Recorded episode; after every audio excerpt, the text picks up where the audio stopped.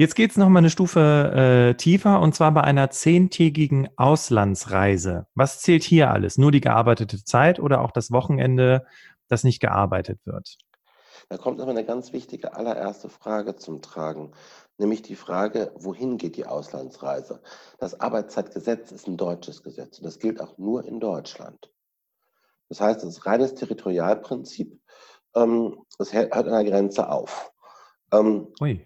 Aber, ganz wichtige weitere Information, es basiert auf einer europäischen Richtlinie, die ziemlich ähnlich ist zu dem, was in unserem Arbeitszeitgesetz steht. Das heißt, grundsätzlich gilt in allen EU-Ländern eigentlich ungefähr das Gleiche.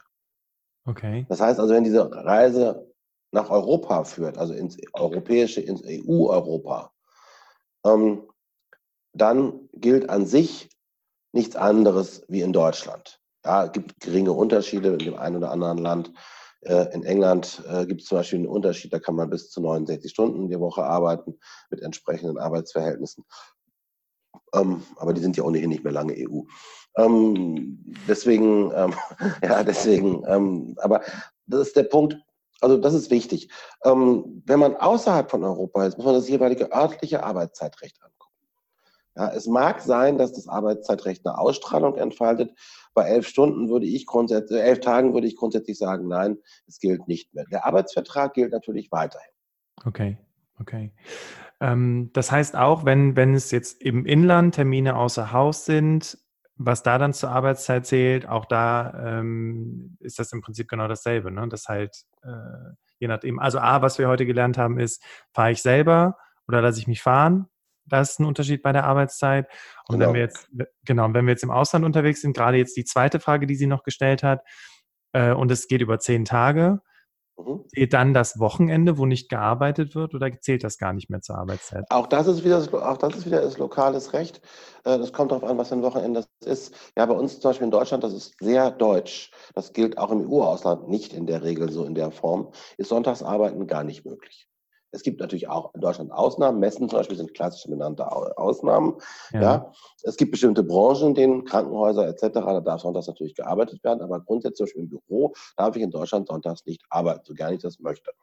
Mhm. Ähm, das ist im Ausland anders. Schon im EU-Ausland ist es anders. Die Sonntagsruhe ist ein ganz, alt, ganz altes deutsches Relikt aus der Weimarer Reichszeit. Ähm, und ähm, das ist äh, im EU-Ausland anders. Äh, das ist aber auch in Deutschland teilweise anders. Also Wochenende. Wichtig ist Feiertagsrecht und Wochenend ist an sich Landesrecht bei uns. Das sieht man ja auch an den Feiertagen, nicht? Äh, Feiertage sind genauso wie Sonntage eben arbeitsfrei und zwar ganz zwingend arbeitsfrei. Und ja, in Berlin gibt es den Weltfrauentag, der ist, glaube ich, irgendwie im Mai oder März. Ähm, der ist arbeitsfrei und in keinem anderen Bundesland. Das heißt, ich kann in Bayern unproblematisch an dem Tag arbeiten, aber in Berlin eben nicht. Und ähm, genauso ist es eben auch wahrscheinlich, also man muss man in die jeweiligen Feiertagsgesetze der Länder gucken. Ich habe das gerade in der Schweiz gemacht, da ist es auch noch von Karton äh, zu Karton anders. Da muss man eben gucken, in welchem Karton ist man gerade und darf man arbeiten oder nicht.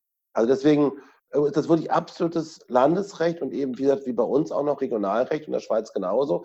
Ja, ich kann das jetzt nicht für jedes Land in Europa und auch nicht auf der Welt, um Gottes Willen sagen. Ähm, aber dafür habe ich meine Kollegen in den diversen Ausländern, die wir haben. Wir haben ja 150 Arbeitsrichter around the world. Ähm, aber ähm, das ist wirklich ganz lokal. Also die Frage, ob man arbeiten darf. Mhm. Ja. Mhm.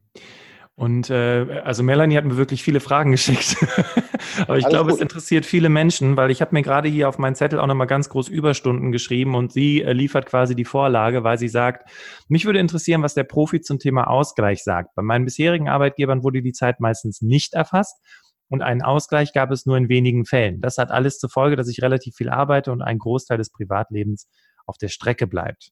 Also, wie sieht's mit dem Thema Ausgleich aus? Die sagen, warte, ich lese dir kurz den Part in dem, in dem äh, Arbeitsvertrag vor. Paragraph 1, der Arbeitgeber ist berechtigt, Mehrarbeit anzuordnen, wenn es die Belange des Betriebes erfordern. Ansprüche aus der Leistung von Mehrarbeit bestehen nur, wenn diese von der Geschäftsleitung angeordnet oder nachträglich genehmigt worden sind und Nummer zwei, und das ist mein Lieblingsabsatz in Arbeitsverträgen, das Arbeitszeitkonto wird auf Vertrauensbasis geführt. Also erstmal also, vielleicht äh, Stück für Stück, ne, oder? Ja, ja, fangen wir mal ganz hinten an, Vertrauensarbeitszeit. Also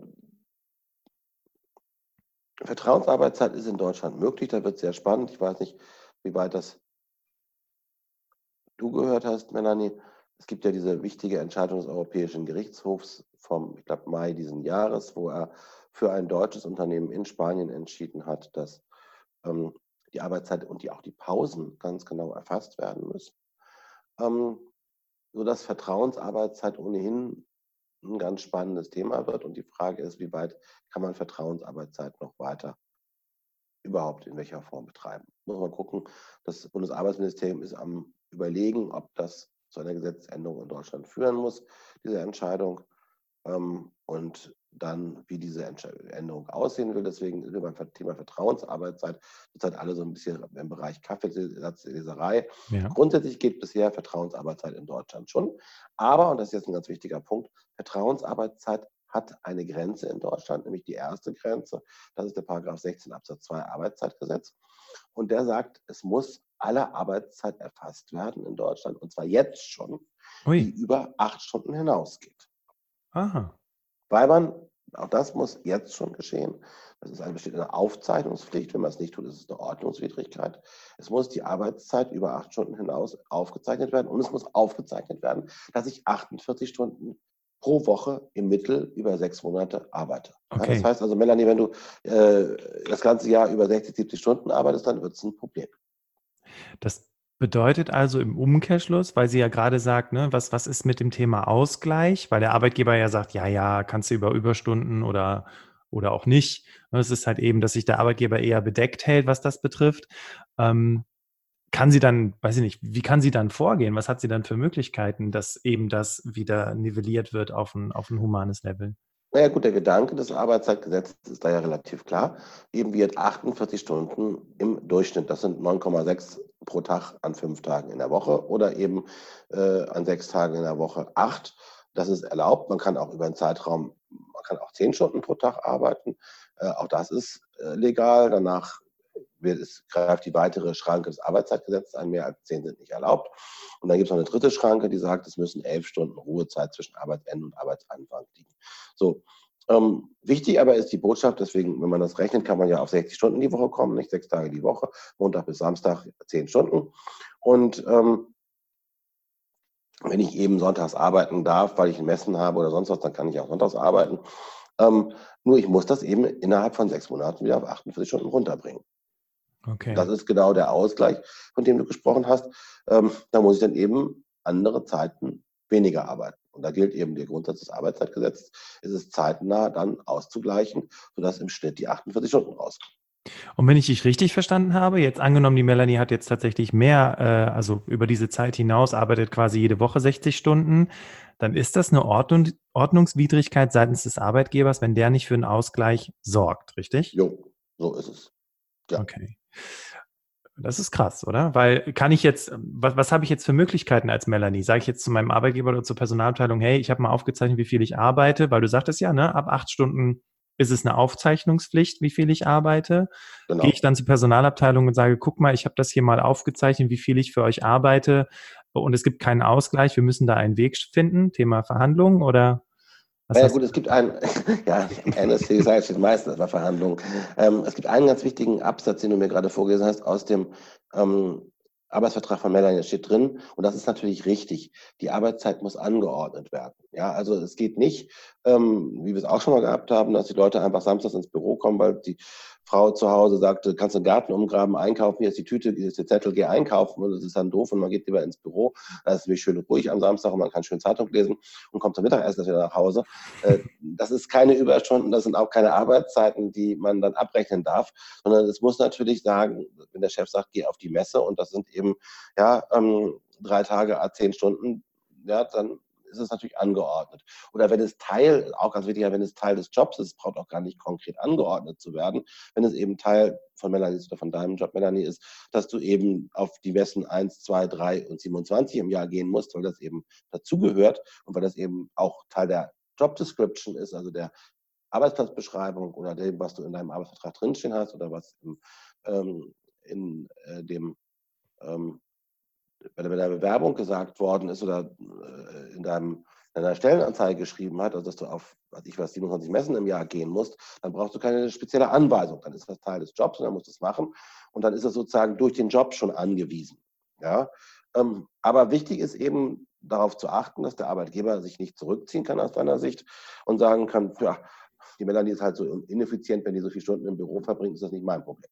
Okay, also da muss wirklich, das, das habe ich jetzt rausgehört. Es muss, muss ein Ausgleich erfolgen und die einzige Möglichkeit, die ich habe, ist eigentlich erstmal selber meine Arbeitszeit nachzuhalten, also aufzuschreiben, wie lange ich tatsächlich arbeite, um dann auch den Nachweis zu liefern. Ich nehme mal an. Ja, auch der Arbeitgeber muss das tun. Der Arbeitgeber muss eigentlich die Arbeitnehmer alle anweisen, ähm, in irgendeiner Form die über acht Stunden pro Tag hinausgehende Arbeitszeit aufzuzeichnen. Und er muss eben auch eigentlich dazu führen, er muss eigentlich auch so aufzeichnen lassen, dass man sehen kann, es ist im Halbjahresdurchschnitt 48 Stunden erreicht. Und deswegen, wenn man das macht, kann man das, das kann man auch selber machen aus eigenem Antrieb. Man muss das als Arbeitnehmer nicht machen. Also da gibt es keine Verpflichtung. Der Arbeitnehmer selber macht nie was falsch nach dem Arbeitszeitgesetz. Ja, wenn ich als Arbeitnehmer 100 Stunden die Woche arbeite, mache ich nichts falsch. Der Arbeitgeber, der das anweist, der macht was falsch. Okay.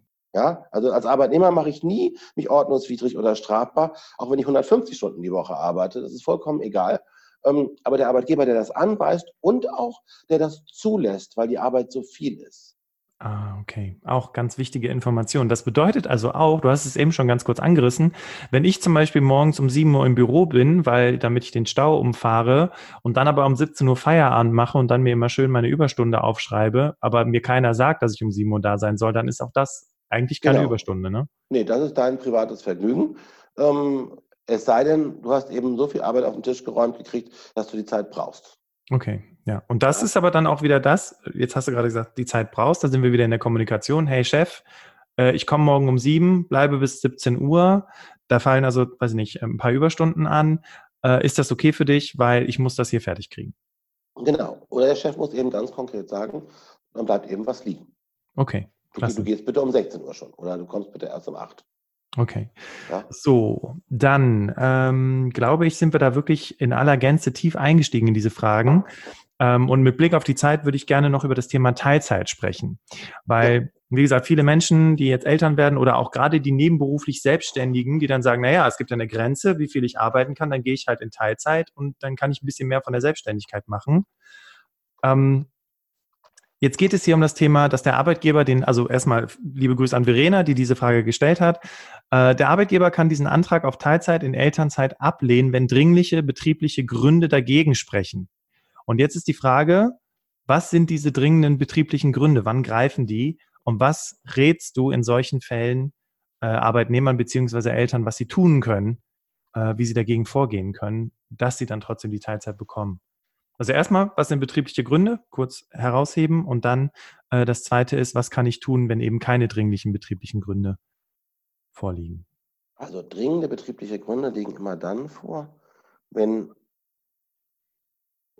die Tätigkeit als solche nicht in Teilzeit leistbar ist. Das ist für den Arbeitgeber nicht einfach. Ja, also ich mache mal ein Beispiel, wenn man Schicht arbeitet, kann man natürlich einfach auch weniger Schichten arbeiten.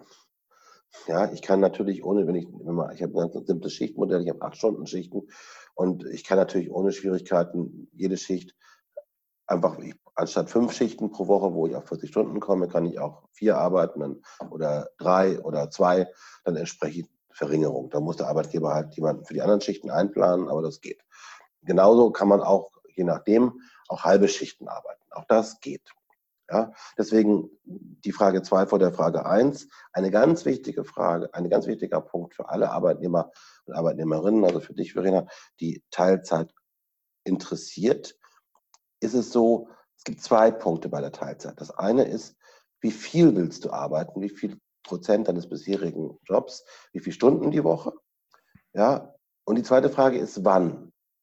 Und wenn du es so organisierst, dass du sagst, ich will halt nur 20 Stunden arbeiten, ich bin aber flexibel über das Wann, dann machst du es dir einfach und deinem Arbeitgeber schwieriger ist abzulehnen.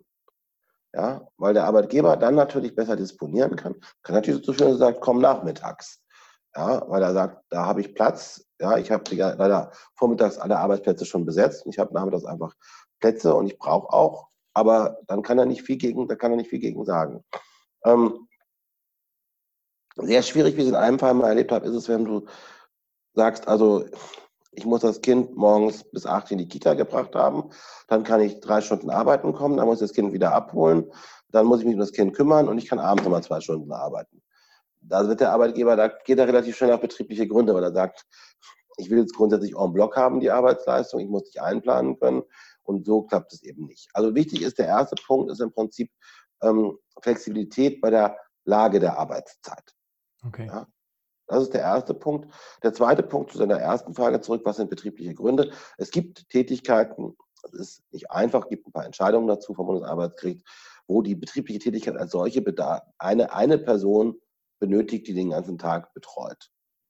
Das ist nicht einfach, es gibt nur ganz wenige Fälle, aber es ist entschieden worden, dass wenn ich eine Sache habe, wo derselbe Kunde durch denselben Mitarbeiter betreut werden muss und der muss eben morgens um 8 da sein und um 17 Uhr noch da sein, dann kann ich aus betrieblichen Gründen die Teilzeit versagen.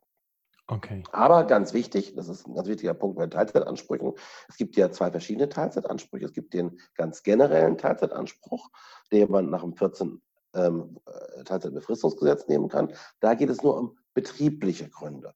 Für Elternzeitler, so wie für dich, Verena, ähm, die während der Elternzeit Teilzeit arbeiten wollen, gelten die dringenden betriebliche Gründe. Das heißt, es ist eine Stufe höher. Ja, das heißt, da muss der Arbeitgeber flexibler sein und seinen Betrieb unter Umständen auch ein bisschen organisieren.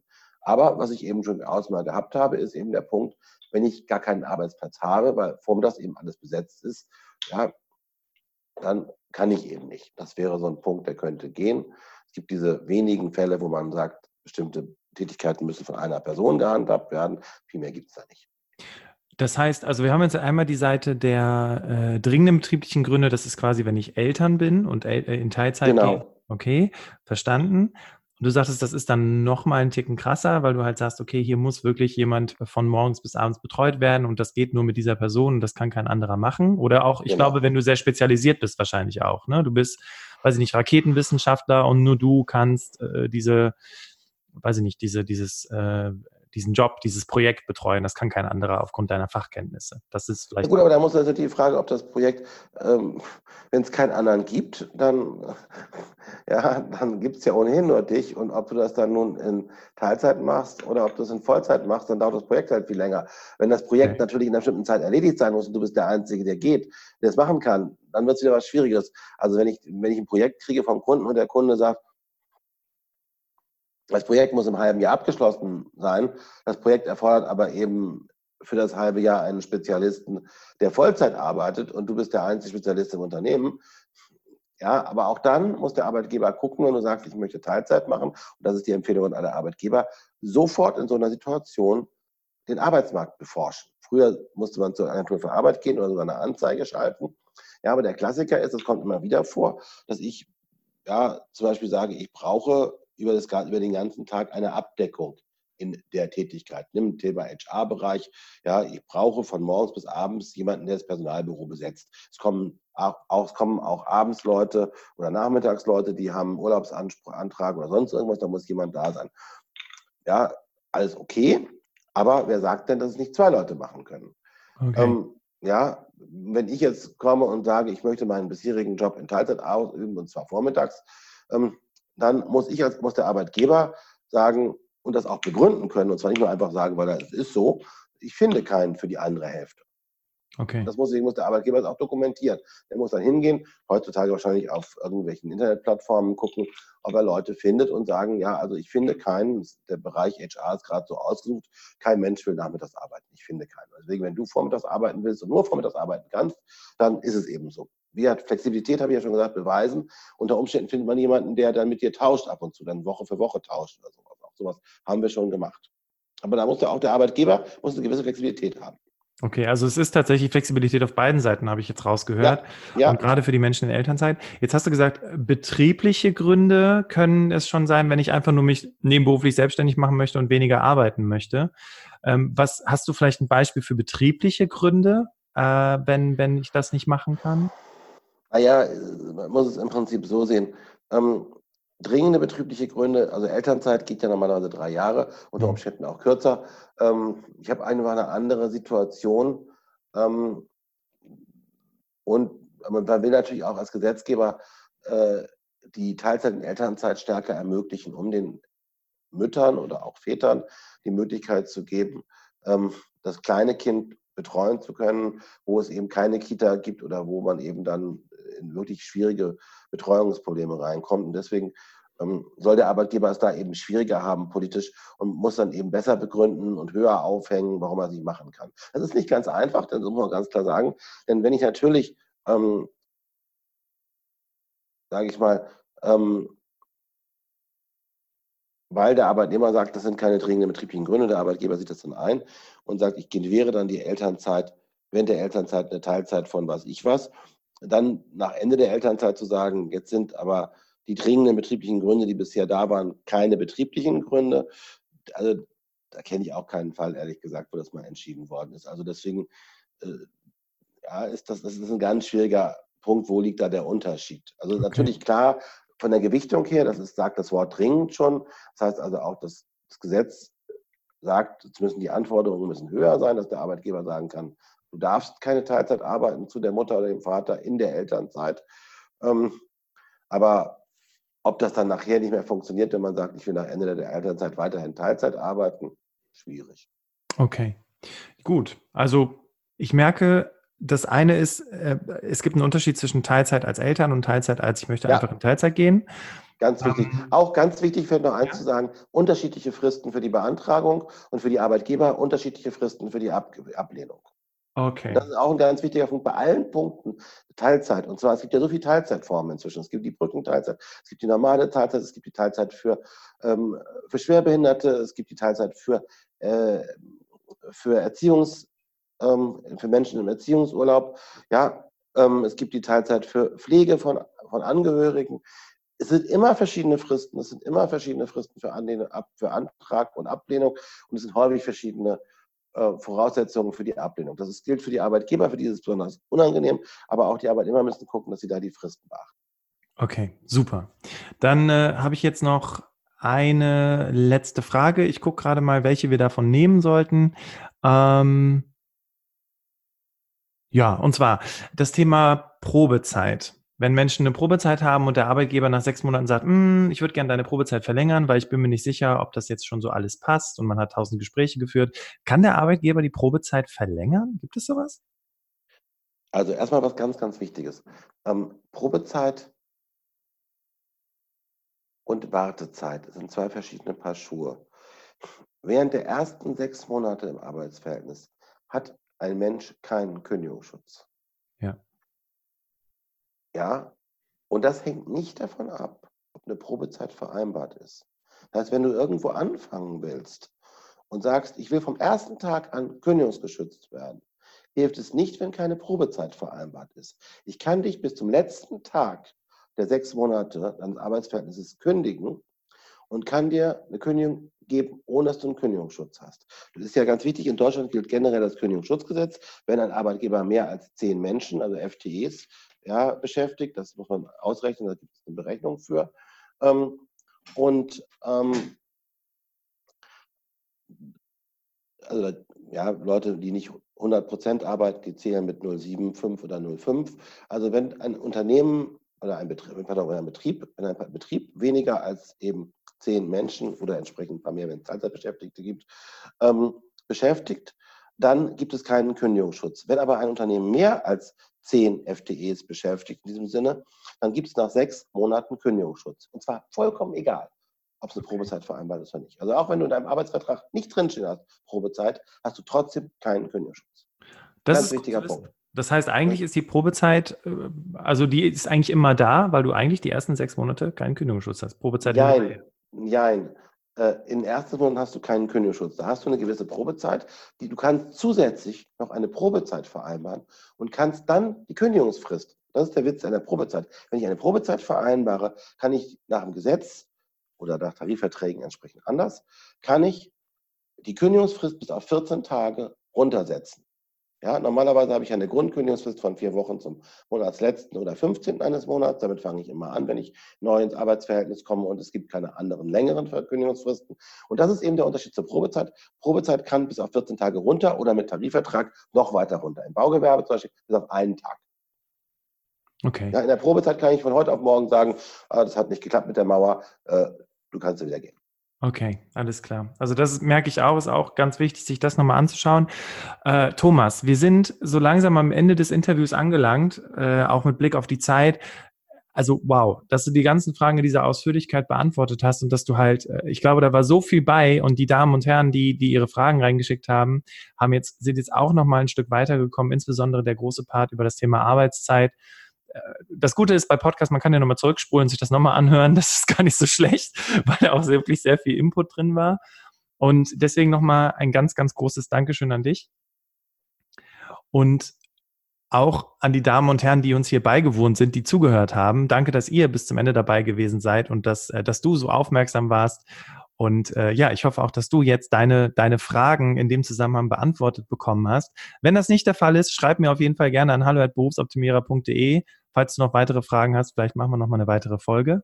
Und an dieser Stelle meine Bitte an dich, wie du weißt, dieser Podcast lebt von dir und deinem Feedback. Und wenn dir diese Folge gefallen hast und du es bisher noch nicht getan hast, dann abonniere bitte diesen Podcast, damit du keine weitere Folge mehr verpasst. Und falls es jemanden gibt, den du kennst, wo du sagst, boah, der braucht unbedingt diese Informationen zum Thema Arbeitsrecht, dann mach doch einfach Folgendes, teile diese Podcast-Folge und schicke sie über WhatsApp oder, oder E-Mail an die Person, damit du ihr auch nochmal damit weitergeholfen hast. Ich freue mich auf die nächste Folge und sage an dieser Stelle ein nochmal ganz, ganz groß Dankeschön an Thomas. Und das kennst du ja schon. Ich übergebe das letzte Wort. Vielen Dank. Ja, vielen Dank. Es hat mir viel Spaß gemacht. Ähm, es waren spannende Fragen und auch interessante Fragen. Ich glaube, wir können damit aufhören, mit dem wir angefangen haben. Wenn es im Arbeitsverhältnis schwierig wird, ist Verhandeln ganz, ganz wichtig. Und ähm, diese Verhandlungen müssen super gut vorbereitet sein und man sollte niemals sich einfach beim Chef in die Tür stürzen und seine Verärgerung rauslassen. Dann lieber erstmal drüber schlafen, zwei Nächte lang, dann überlegen, was sage ich, gut planen und dann hingehen. Das ist das Wichtigste vielleicht zum Schluss. Vielen Dank.